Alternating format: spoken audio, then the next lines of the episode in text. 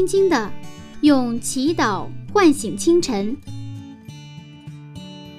迎着初升的太阳，舒展新的生命。清晨的翅膀，翱翔上帝智慧的天空。每一个第一时间，我们和您一起从新出发。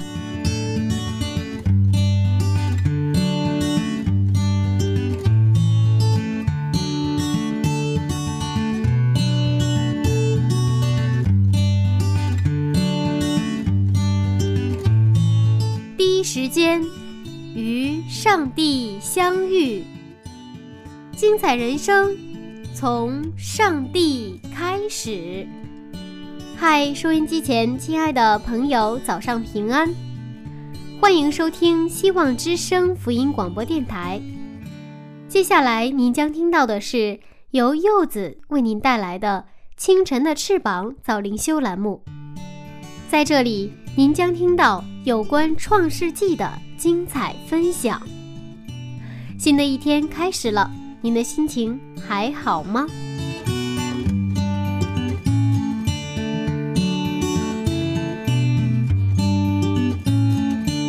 圣经的《创世纪》之后呢，就是轰轰烈烈的《出埃及记》了。不过，您知道吗？在出埃及之前，还有一个。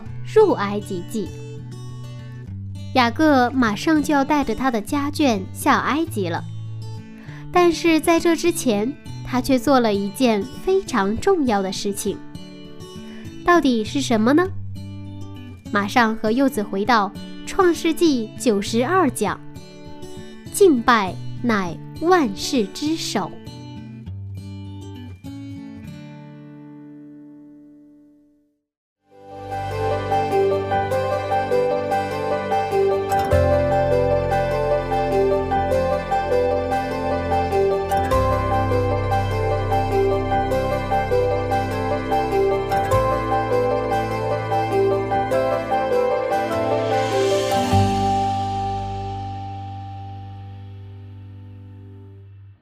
是第一次听说有入埃及记这样的一个称呼啊。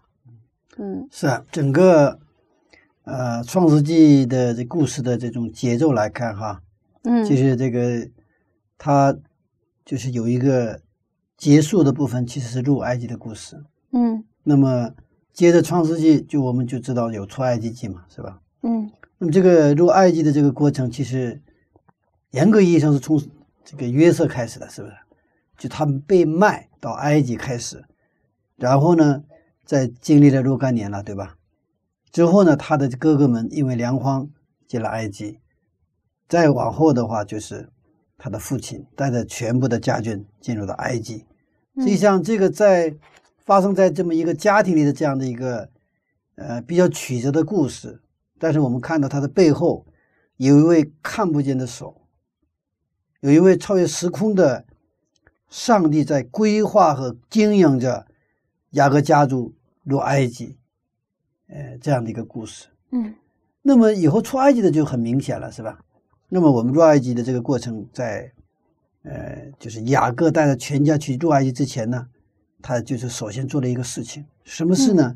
我们看经文，这个创世纪四十六章的一节。创世纪四十六章一节。以色列带着一切所有的起身来到别是巴，就献祭给他父亲以撒的上帝。嗯，他先做了这个献祭哈。嗯，因为在四十五章二十八节，这个雅各说：“我要去见谁呀？见约瑟一面，嗯？”但是为什么他没有直接去见约瑟，而是先去献祭了呢？啊，这是我们从他们的父亲，还有他的爷爷，从你看，我们从亚伯拉罕。以撒，对吧？从他们的历史来看，他们都有下这个雅各那个谁呀？亚伯拉罕不下了埃及吗？嗯，下了埃及之后，是不是出了问题？是。然后呢，到了他的父亲以撒的时候，他们又下埃及，本来也想埃及。那么每一次这个下埃及都是跟什么有关呢？是跟这个粮荒有关系。嗯，跟那个这个荒年，然后粮荒没有吃的。然后他们到下到埃及，因为埃及这个有这个尼罗河这个三角洲嘛，尼罗河三角洲，那么是非常肥沃的地方，而且当时的这个埃及的农业非常的发达，所以他们那个地方始终有吃的。所以亚伯拉罕的时候闹了粮荒，他们就下了埃及；以撒的时候呢，他也闹了粮荒，然后他想埃及，但是呢中间堵住了，上帝，你不要下埃及去，因为我们会看到具体的经文哈。那么现在到了这个雅各的时候，他是想去见这个儿子哈，他也决定去见。但是雅各这个时候他的这个信仰的根基类的东西，他起了作用。那我得还得先问问谁呀？问问上帝。嗯，所以他就先献祭给上帝，求问上帝前方的路。那么别斯巴是这个靠近埃及的。加拿大、加拿、加南的一个边境的一个地带城市，哈，这时候雅各呢已经是一百三十岁的老人了，啊，他先去献祭，先去敬拜，呃，我们看到上帝在雅各家族当中的恢复的一个过程，创世纪创世纪四十四章，我看到哥哥们的悔改，在四十五章呢，看到约瑟他整个信仰的一个告白，对他人生的一个总结，是上帝派遣他到埃及救他们的命。也通过他来救家族的命。那我们现在是到了四十六章了，对吧？四十四章、四十五章到四十六章，我们看到雅各的敬拜和献祭。嗯，在旧约当中，献祭主要有五种。那么有两呃，再分两个板块的自愿的和义务性的。那么自愿的有三种，就是犯祭、素祭和平安祭。犯祭是代表着把自己献上，犯祭。数据呢，象征着把地里出产最好的，代表我的一切的财物献给上帝，也就是表明我的一切都是属于上帝的。平安祭也叫和睦祭，我要把我的东西分享给他人，跟上帝分享，也跟邻舍分享。这三种献祭是，就说自愿的。那么还有两两项就是义务性的，必须要献的，就是赎罪祭和赎愆祭。嗯，那么赎罪祭是通过献祭确认和相信我们一切的罪是上帝替我们担当了，通过这种方式解决罪的问题。赎愆祭呢，当赎罪祭献过之后又犯罪，就要献上赎赎愆祭。受洗归主后也有食物跌倒的时候，那么就要献上什么？嗯，这种赎愆祭这种性质的这个献祭哈。哦，啊。这么刚才我们在读到的这四十六章一节的经文当中，以色列带着一切所有的起身来到别斯巴，就献祭给他父亲以撒的上帝。在这里，这个“献祭”这个词是复数，也就是说，他献祭不是一次，献了什么多次祭。那么多次献祭应该是多种献祭。我们刚才前面已经介绍了五种献祭，对不对啊？他献的祭不是一次，多次献祭。也就是说，他到了这个迦南的边境城市，就是别斯巴，这靠近这个埃及的地方。他要进入埃及的这个国境之前呢，雅各呢有一点犹豫不决，对吧？他特别想去，但是我也不太清楚这到底是不是上帝的旨意，因为他的爷爷亚伯拉罕下了埃及，没有问下了埃及之后出了问题，对吧？嗯，然后。他的爸爸以撒也是想下下埃及，但是在别斯巴同样的一个地方求问上帝，献祭求问上帝的时候，上帝就不让他去。那么现在到了雅各的时候，他也是到了这个地方就献祭求问上帝，到底该不该下埃及？他有他有点不太敢下埃及，因为这样的一个家庭背景，因为这样的爷爷和爸爸的这个影子，是吧？这是在一个约的传承者的这样的一个家庭当中，就是下埃及，这是一个很大的一个话题了。所以雅各很清楚他这个事情的轻重，他愿意去什么听从上帝的话。虽然他的心里作为父亲，他想见这个约瑟的心情啊，真是非常非常的这个迫切。但是他知道他是长子，他是这个约的传承的。一个长子，他有一个使命在里边，所以他必须要听从谁的话呀？跟上帝的话，所以他就是在这里，就是啊，就是求问上帝了。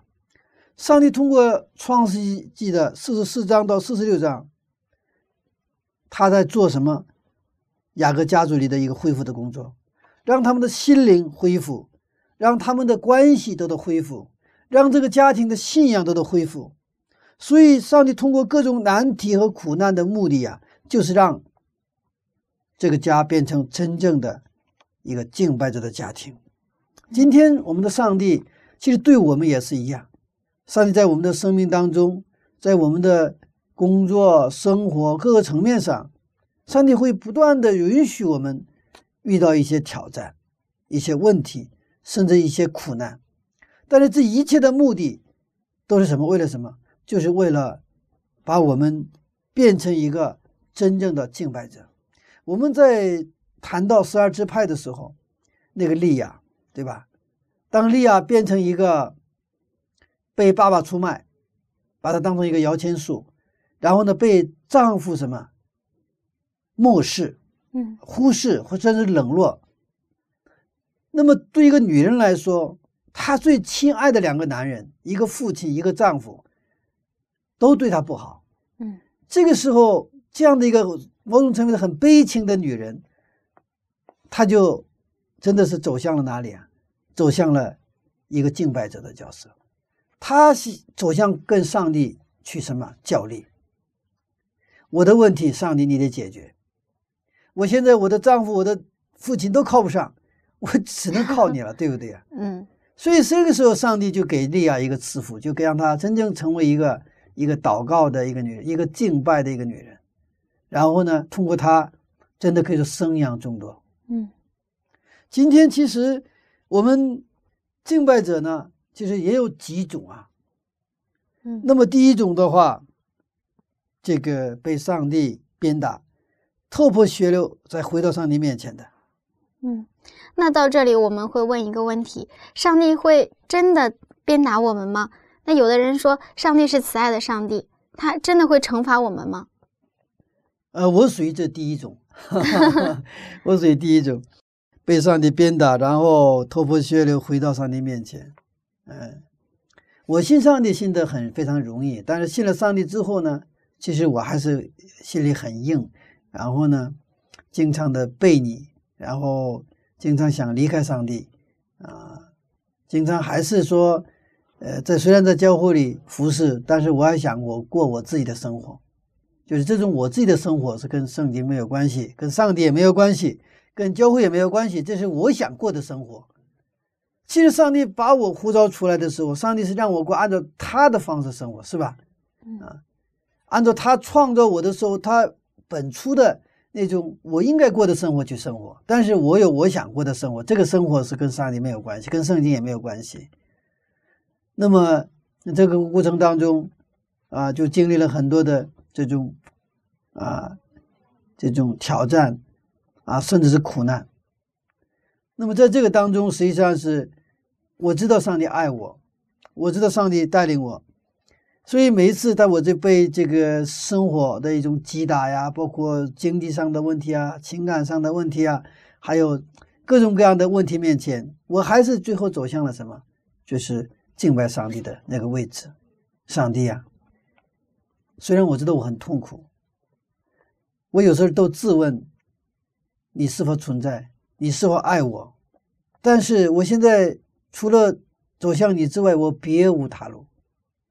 嗯，所以当然了，我不希望人们都要经历这样的过程，最好是就甘心乐意的哈啊，就 能够去啊，去成为一个上帝的子女哈。因为因为因为这个过程确实很痛苦。嗯，当然，因为最后能够在来到上帝面前的时候，我们还是有感恩在里边。不过，呃。那没有痛苦，能够直接来到上帝面前就更好，更好了，是不是？就这一个简单的信仰。所以啊，第二种这种敬拜者是非常单纯的敬拜上帝。其实我特别羡慕这样的人。我以前到农村传道的时候，我就是看到一些老姊妹，他们文化也不高，甚至有些是文盲。但是我看到他们信仰当中那种单纯，那种呃非常简单的信仰。圣经里讲什么，他就是什么。啊，圣经说，这要吃素，对吧？呃，上帝起初给我们的食物是素食嘛，他马上就改变，不用给他说服，也不用去什么给他讲很多的道理，不用。圣经说他就阿门，然后听从。我就看到不少这样的一些老姊妹，真的是我从他们当中啊身上啊学到了很多的，真的真的是对我们的我的个人的信仰来说，是我受益终生的这样的一个好的东西在里边。嗯，我现在是啊，常常怀念那一段，大概有三年时间吧，到各地去这个布道传道的那种生涯哈，起初的时候，那时候其实也不会讲道，对圣经知道的也不太多。但是凭着那种热情去传的时候，我就遇到了这样一些真正是信仰啊非常单纯、非常简单，然后呢又信得非常笃实的那些啊这些姊妹啊，包括一些弟兄。所以说我其实我现在回想起来，上帝把我派遣过去，就是向他们学习，从他们身上学到那种简单的、单纯信仰的那种美啊，那种敬拜者啊，那种敬拜者啊。我们再看看第三种这种啊这种敬拜者是什么敬拜者呢？上帝赐给很多祝福，然后感恩，因为上帝的恩典非常感激而来到敬拜场所的人，他们这个类型的人是其实在某种层面上也是非常非常好的。他们知道感恩，他们知道上帝的恩典，而且他们经常数算上帝的恩典。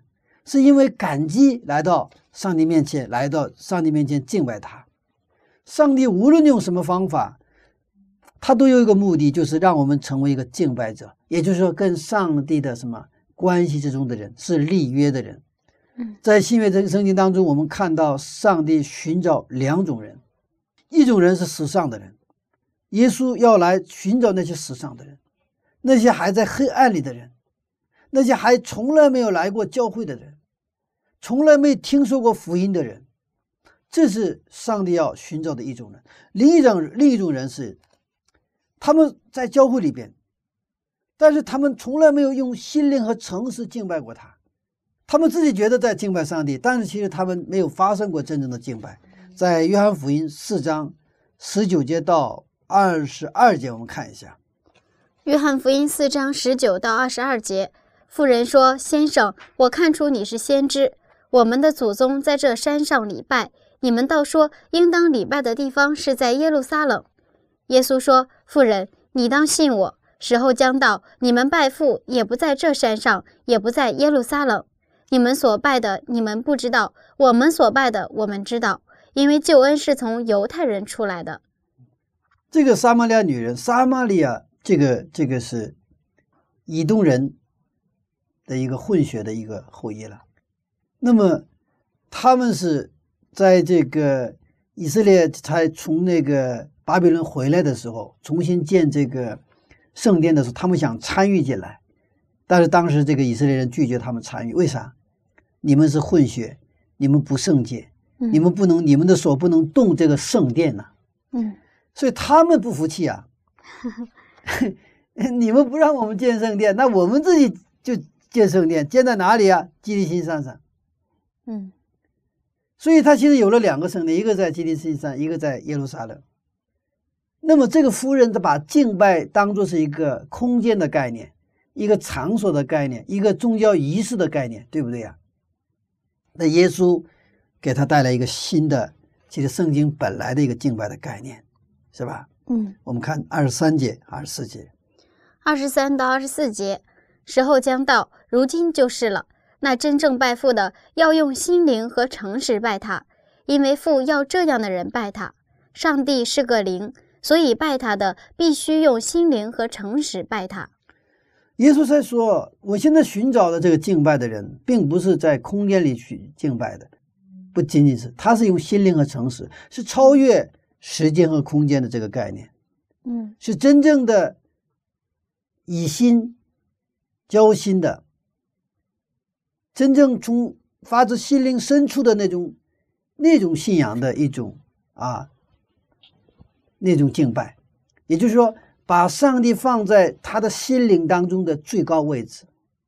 嗯，他相信上帝是一位爱他的、真的信实的、全能的上帝的人。嗯，所以，现上帝呢，寻找这两种人，一个是这个教会外的人，一个是教会里边的人。他有些人是在教会里边就丢失了，对吧？还寻找回来，恢复这种敬拜。为什么在教会里面还会丢失呢？因为我们的思想上都认为，到教会里的人都是敬拜上帝的人呢。是啊，我们把这个教会或者教会组织哈，或者教堂里聚会的这个会众，我们一般称之为教会。那么我们来到教会之后，呃，我们也做这种啊敬拜啊，这种这种赞美啊、祷告啊、读经啊，什么还有各种各样的教会的活动，是吧？嗯。但是呢，这个。我就说一个现象哈，那么安息日结束之后，我们回家的路是一个非常轻快的一个欢喜跳跃呢，还是说我们好像啊完成了任务，好像收工了，下班了，嗯，这种一种状态呢？其实敬拜，我们当发生真正敬拜的时候，就像我们就是充电了一样，知道吗？而不是我们的能量耗散。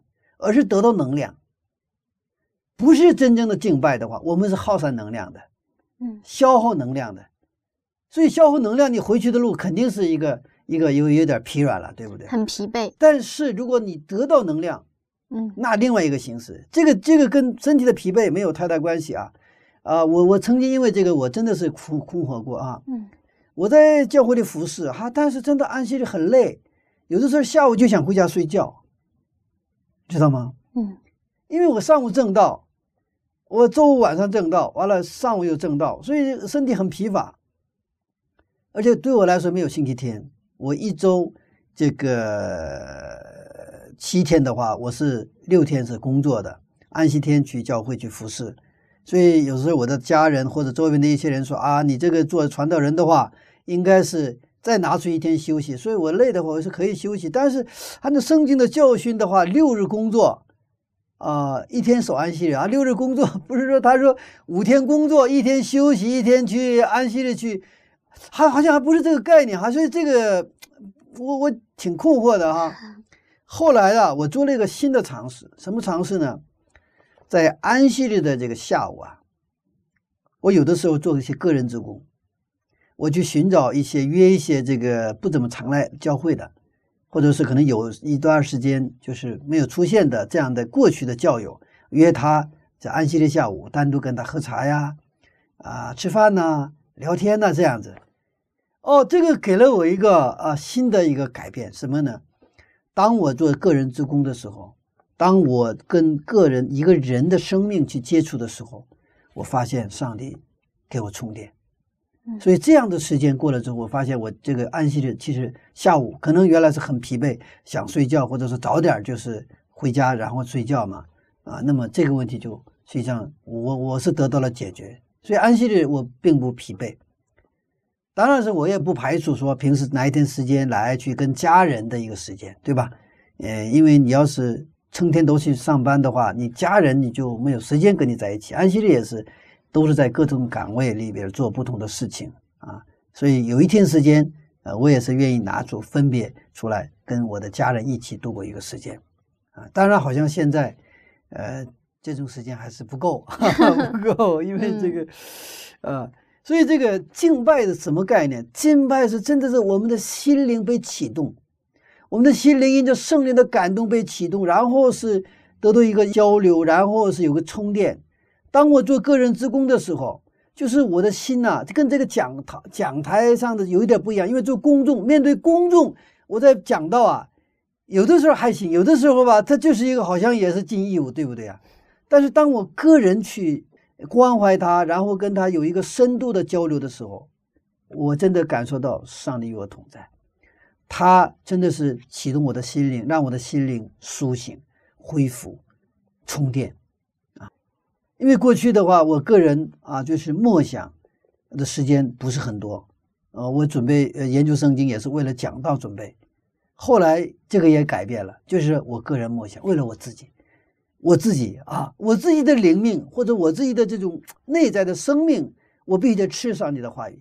这个不是为了去给别人讲道，研究圣经好像还不是不是一个路子，我感觉是这样子。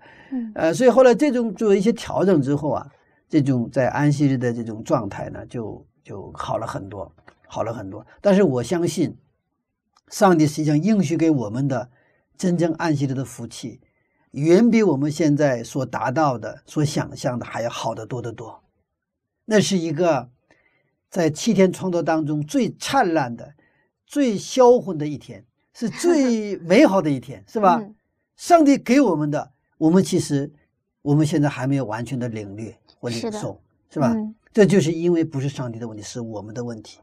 所以，上帝寻找像我们这样的人，把我们带进那个真正的安息里的安息，真正的那个敬拜当中，让我们能得到。上帝想赐给我们的那个真正的福气，嗯。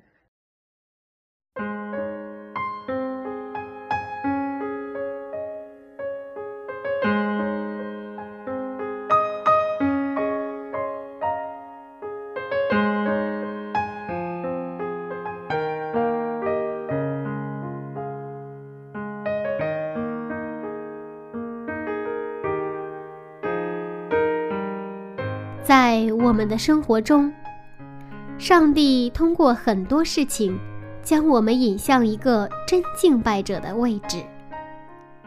在刚刚的分享当中，我们知道了，敬拜上帝的人通常有三种类型。想想看，柚子也算是第一种被鞭打了才回转的类型吧。不过，在这个过程中，这滋味儿还真是不好受呀，亲爱的朋友，您是哪种类型呢？不管怎样，最终还是回到上帝里面，让人安心呐。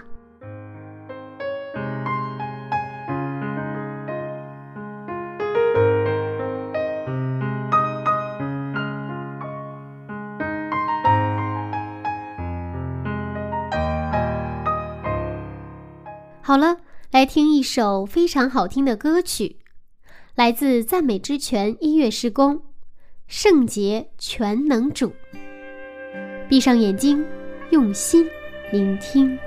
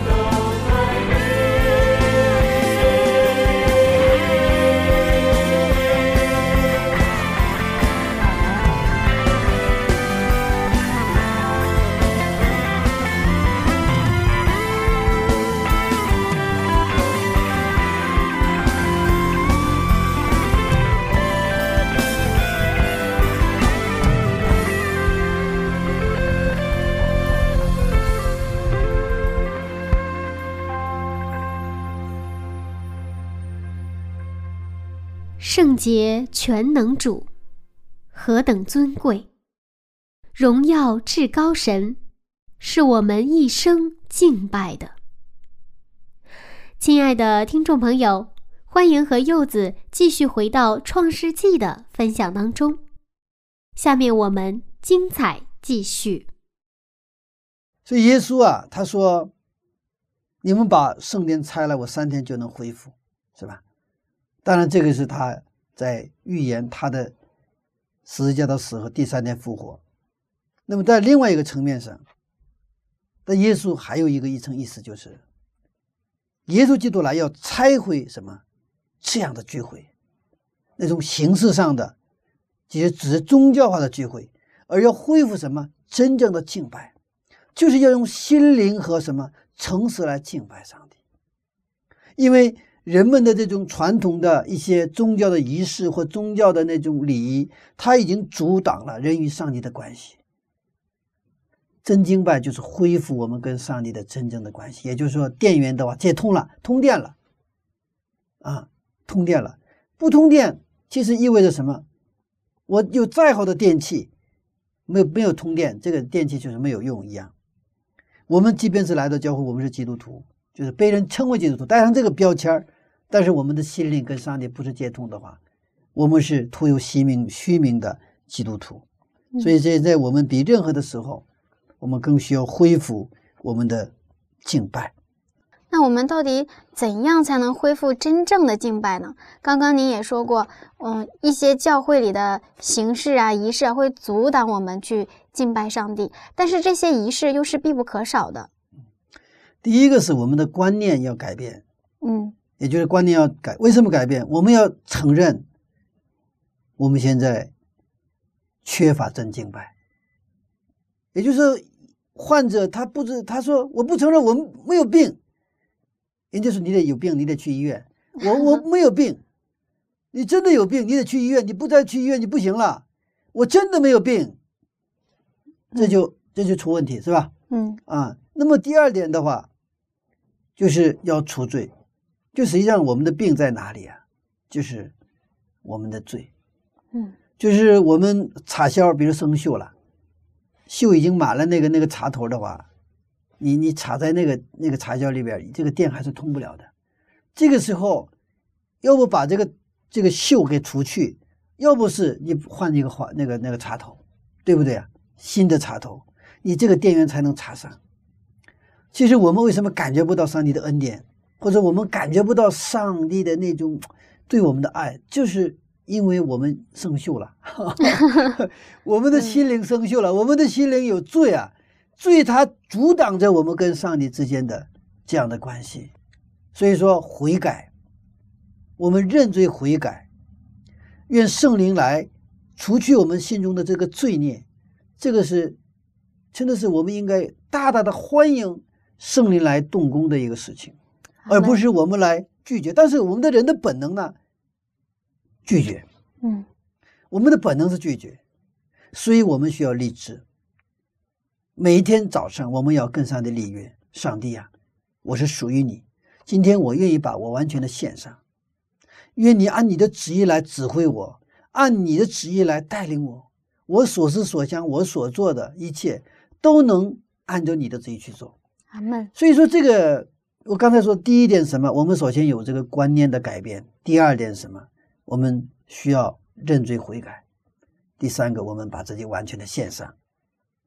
所以这个我们献身不是我们的选项，献身是想这个真正认识上帝的人的一个必选，不是 不是选修课，是必修课。嗯嗯，当我们自己把完全献上的时候，跟上帝立约的时候，进入到他的关系的时候，我们才能。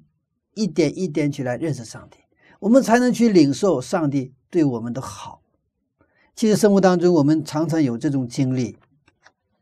比如说，当你不信任一个人的时候，你看到他做的事情吧，你都很难接受。而且这个，你看，当你不信任的时候，那么其实对他有一个误解。但当你去信任他之后，你对他的认识又完全又不一样。就是说，其实万变不离其宗，就是我们的心在哪里，我们的心的态度，我们的心的倾向，我们的心的这种方向，其实这个决定着我们跟上帝的关系。那么现在这个幕后的时代，其实有太多的干扰因素，对不对？嗯，有太多的诱惑，有太多的这种妨碍我们跟上帝之间关系的正常的这个交流的东西。所以越是这样的时候，我们越需要什么？像以撒一样集中、集中再集中。这就通过什么来集中啊？通过敬拜。我每一天从早上开始一起床，我的焦点在哪里？通过祷告。我说：“上帝，你今天成为我的焦点，无论在哪里，我做什么，你就是我的焦点和我的中心。集中就有能力。我们没有集中的时候，其实我们一切的能量在耗散，对吧？嗯。然后呢，我比如现在一般的生活是六天过自己的生活，然后呢，安息日到教会过什么所谓的宗教生活，是吧？六比一。”这个六比一啊，如果比赛的话，哪个赢哪个输啊？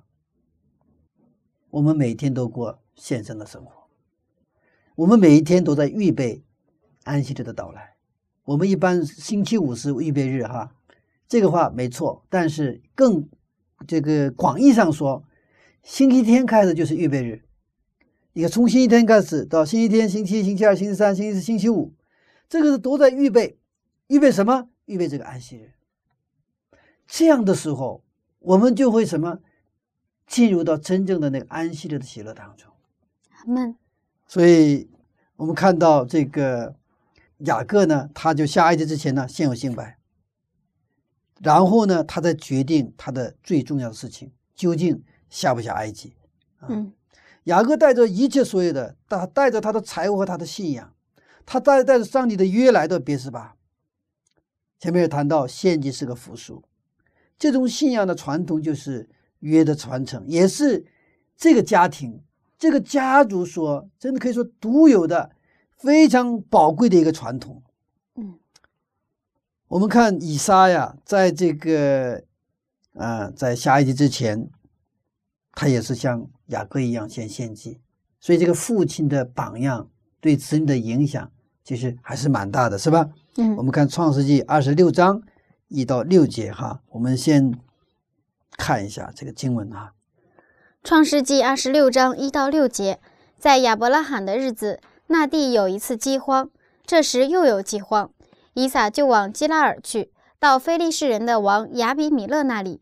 耶和华向以撒显现，说：“你不要下埃及去，要住在我所指示你的地。你寄居在这地，我必与你同在，赐福给你。”因为我要将这些地都赐给你和你的后裔，我必坚定我向你父亚伯拉罕所起的誓，我要加增你的后裔，像天上的星那样多，又要将这些地都赐给你的后裔，并且地上万国必因你的后裔得福，都因亚伯拉罕听从我的话，遵守我的吩咐和我的命令、律例、法度。以撒就往基拉尔去。啊，这里非常有意思哈，你看。亚伯拉罕他就下了埃及，对不对？嗯。然后呢，同样的情况下，他的儿子也想下埃及，但是他求问上帝的时候，上帝就不让他下埃及，对不对？嗯。那么也是同样的情况下，雅各呢，他想下埃及的，想下埃及，但不敢下埃及的时候，上帝说：“你下埃及去。”就是这也是关系到我们平时的信仰生活当中，我们怎么知道上帝的旨意？是啊。是吧？同样的情况下，这个时候是你要说，那么另外一个情况是你不要说。嗯，这个情况下是你要往右行。那么下另一种另另一个同样的情况发生的时候，可能上帝的旨意是你往东行。所以我们看到一个其实很重要的一个原理是什么呢？上帝是非常有原则，嗯，但是他的原则是有什么？有变化的。不是原原则本身改变，而是原则应用到我们的生活当中的时候，可以说有很多的变化在里边。嗯，所以这个的原则的它根据在哪里？就是圣经。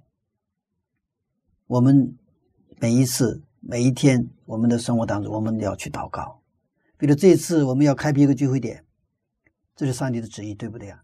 但是这个开辟聚会点到底什么时候开辟，其实这个真还得真的求问。上帝有他的时候，对吧？那么有的时候我们在找工作的时候也是一样。到底我经常提到一些一些青年人问我，到底这个工作应不应该找？啊，比如说经常会得到最多的一个问题是什么呢？保险公司的问题，保险公司该不该去这个呃，就是应聘找这样的工作？啊，我的回答常常不是是是或不是，我不这么回答。啊，你先祷告，一样的就是这样，生意原理，你先祷告。嗯，但是现在有一个问题，我们也知道在做决定之前应该祷告。嗯，但是怎么在祷告里面确定是否是上帝的旨意呢？上帝在每个人身上，他要做的一个功夫，就是一个是恢复他的形象。嗯，无论做什么事情，那么还有一个是上帝给每个人恩赐，上帝希望我们把我们的恩赐发挥到极致。嗯，就是这是第二点了。嗯。那么第三点的话，上帝他还给我们一个环境，就是在我们的一个时代，我们这个环境里边，你用什么样的恩赐去发挥最大的影响力？所以这个是好几个因素能够聚焦的一个点的时候，那应该是你的位置。比如说现在这个是战争年代，可能你的恩赐的使用法不一样。和平年代又不一样，是吧？嗯。然后你恩赐每个人都不一样，可能一个人有拥有很多的恩赐，是不是？那恩赐，但是恩赐当中也是有的人可能好几个恩赐一起使用，有的人可能好几个恩赐，但是可能是使用一种，把它极大化。如果是我们不去好好使用恩赐，那么这个是我们已经不顺着上帝的旨意在走。嗯。我是比较强调，我说你先发现什么？你的恩赐，在发现恩赐之前。你发现你自己是谁？我是上帝的儿女，所以信仰对吗？嗯，我是谁？我是上帝的儿女。好了，第二个，那我作为上帝的儿女，我有什么恩赐？发现恩赐，对不对啊？第三，我要发现什么？这个时代的环境。我这种，我作为上帝的儿女，我有这种恩赐。那么这个恩赐，作为上帝儿女的这种恩赐，用在这个时代，用在什么地方？最能去荣耀上帝的名，我就用在那个地方。阿门。这是还是有一个比较科学的东西在里边。嗯，不是啊，但是我们想的那个方向不是这个方向。我们现在考虑问题怎么考虑问题？就是我们一般的信息来源都是周边的朋友。我有个朋友在啊 保险公司上班，是这样。然后他就跟我说：“啊，你也在保险公司呗，是吧？我我我我给你介绍。而且保险公司招很多的人嘛，对不对呀？啊，然后。”哈，那就反正现在找工作也不太容易。正好有个朋友在保险公司，然后有些人可能工这个朋友正好在这个酒店里上班，是吧？那酒店里现在领班缺一个位置啊，你到底要不领班去应个应个聘啊？这个去应聘去？我我们我们信息吧，首先应该来自于圣经，而不是来自于周边的朋友。嗯，首先来自于圣经，然后真的我就发现恩赐这个是可以求问一些一些长辈和专家。我的恩赐在哪里？其实也有一些这个现在就是考评这个恩赐的一些一些一些评估的专业专业的一些知识和系统，然后评估之后，然后呢，我这个时代，那么这个时代里哪里最我这种恩赐的基督徒在哪里做是最好？这个再做一个评估，这样的时候，我想上帝会祝福你啊，这个是跑不了的。但我们现在太盲目，所以我们的教会呢，还有一个真的要去服侍我们的教友，什么呢？我们帮助教友们去认识他们自己。第一个，你是谁？问题，我是上帝的儿女。那么第二点，让他们知道他们的恩赐在哪里，然后在恩赐这个方面去投资、投入时间、投入精力，去不断的把它养成，不断的把它极大化。之后呢，用在刀刃上，对吧？其实约瑟就是这样的。约瑟啊。其实他的缺点呢，小时候那个用心计啊，这个缺点，但是他后来做总理的时候，其实心计它是两个，呃，就是铜铜钱的两个面嘛，一个是不好的使用的时候，那就是心计，对吧？嗯。往好了使用的时候，他是智慧啊。嗯，对不对啊？他不笨呐，那个那个雅各，这个不是约瑟哈，约瑟哈，嗯，他是他也是。在这样的一个呃这个家庭当中，就是特别有心计的这个雅各的家里长大的嘛，是吧？这个约瑟呢，也是，呃，其实很有这个想法，呃，用现在的话说，心思很丰盛的一个人，他想法很多，啊，然后他也很会跟人处处关系，呃，他的情商也发达，同时他的信仰很坚固，是吧？所以在在这个这种他的恩赐和他的预备，后来这个用在了这个在埃及的这个宫廷里边，是吧？做这个总理大臣。嗯，上帝使用了他。如果不是他，可能没有这个恩赐的话，可能也不行，嗯，也不行，嗯，他只有智商没有情商也不行。他如果有智商、情商但没有信仰也不行。他是这些东西都已经预备好了。所以，我们今天呢，啊，就是基督徒生活当中啊，我们真的需要，我到底是行还是止步？到底是往右还是往左？当我面临这种每一天、每一天面临选择的时候，我们。求问上帝，然后呢，按照这样的程序哈，我们去确定我们要走啊。其实我也是作为一个传道人，也经常面临一些选择啊。无论是我个人生活，还是说我在这个教会里的服饰呢，也是会去做选择，但就是肯定会取舍的，就是选择于其中。要做的事很多，年初我们做计划要做的事太多了，这个也得做，那个也得做，但是我有那么大的资源吗？对不对啊？我有那么多的恩赐在你里边吗？嗯比如说，我现在给自己定位就是，我们主要我主要做培训，那么这个是我有恩赐在里边，我还有一个积累在里边，就是已经有很多的经验的积累，还有这方面的恩赐。另外一个是教会有这个需要，虽然我有这个积累有这个恩赐，但教会没有这个需要，教会已经有很多做培训做是这样的人，那我可没必要去做这个，是吧？但是教会有这个需要，所以这几个对上一起的时候，虽然我的恩赐不大，我的这种呃。个人的这种能力啊，这个也不是很大，但是上帝使用我，嗯，这个时候我自己也是，就是说有更多的这是跟上帝这种接触的机会，所以我是特别感恩哈。其实我其实什么都不是可以说啊，但是呢，上帝呢却用了我那么一点点我的一些恩赐，用在了什么刀刃上，啊，所以我也特别感谢上帝抬举我，哈，就是这样子。好，我们还是回到我们的经文当中哈，雅各在他做一个重大决定决策之前。他先做了一个更重要的事情，嗯，也就是说，他来献祭，他来做敬拜，求问上帝，啊，这种敬拜的生活，就是上帝面前得到确认和得到力量的生活，嗯，我们看到上帝，他跟他怎么说？他对他的父亲以撒是，你不要去了，是吧？是你不能下埃及，你不能离开这个地方。然后说，说了他跟他父亲的这个约，是不是？我把这个地给了你。啊，你不要离开这个地方。虽然这里边有粮荒，这个有饥荒，这个地方没有吃的，但是我肯定会供应你吃的。你不要下埃及去了。我们看到上帝对雅各怎么说？我们看创世纪四十六章的三节和四节。创世纪四十六章三到四节，上帝说：“我是上帝，就是你父亲的上帝。你下埃及去，不要害怕，因为我必使你在那里成为大族。我要和你同下埃及去，也必定带你上来。”约瑟必给你送终。他同样是一个上帝，嗯，同样的一个情况，给这个父亲和儿子是完全不一样的一个指路，对不对啊？嗯，你下埃及去，而且你必定能回来，是不是？嗯，然后呢，约瑟会给你送终，你不要害怕。那么这个是上帝还是他纪念了哪个约呢？就是跟亚伯拉罕的约，就是创世纪十五章啊。的到了这个十三节到十五节的这个这个约，我们看一下《创世纪》十五章十三到十五节。耶和华对亚伯兰说：“你要的确知道，你的后裔必寄居别人的地，又服侍那地的人。那地的人要苦待他们四百年，并且他们所要服侍的那国，我要惩罚。后来他们必带着许多财物从那里出来。”但你要降大寿数，平平安安的归到你列祖那里，被人埋葬。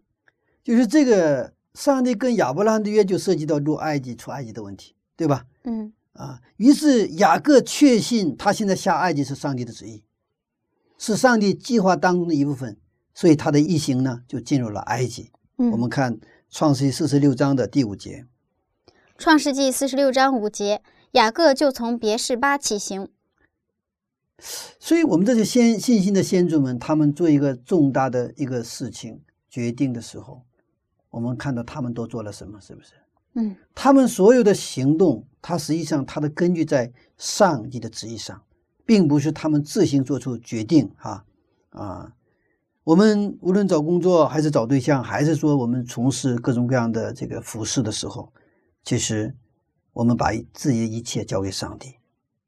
我们把自己一切交给上帝的时候，把我们的想法，包括我们的计划、我们的打算、我们的各种各样的恩赐都交给上帝的时候，我们就会清晰的看到上帝的旨意。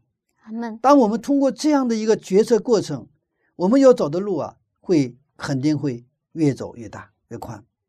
我们的上帝是在旷野开路的上帝，他是在沙漠开河的一个上帝。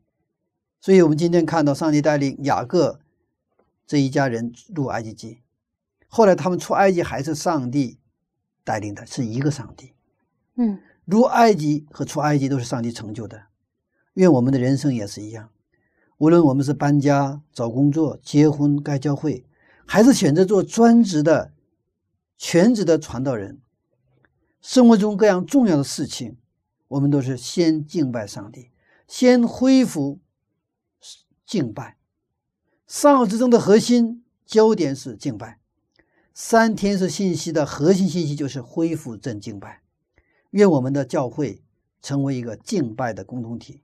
阿门。愿我们每一个人都能成为一个真正的敬拜者，无论入埃及还是出埃及，都要先敬拜后决定。阿门。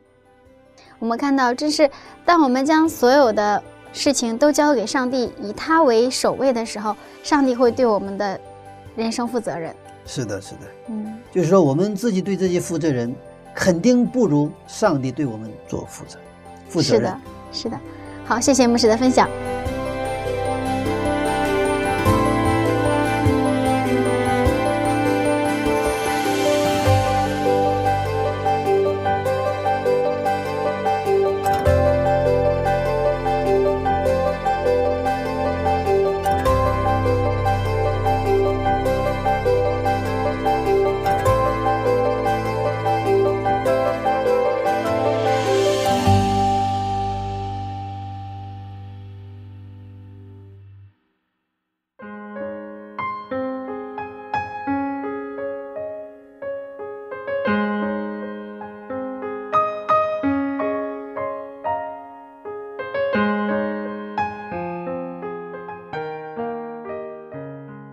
敬拜是万事之首。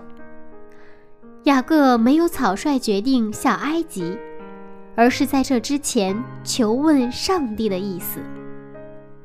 在他的生命当中，上帝是他的主宰者。想到这里，柚子感到很惭愧，因为在面临一些决定的时候，总是头脑一热就忘记上帝了。亲爱的听众，您是怎样的呢？希望您千万别和柚子一样啊，要凡事先祷告，问问上帝的意思。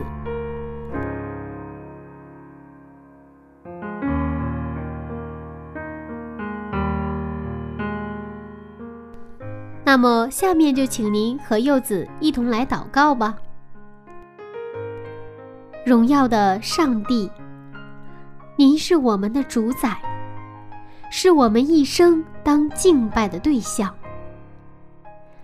请您饶恕我们常常忘记您，求您帮助我们在以后的生活中，无论大事小事，都能先和您商量，听从您的话语。求您帮助我们成为一个真正的。敬拜者，这样的祷告是奉靠主耶稣的名，阿门。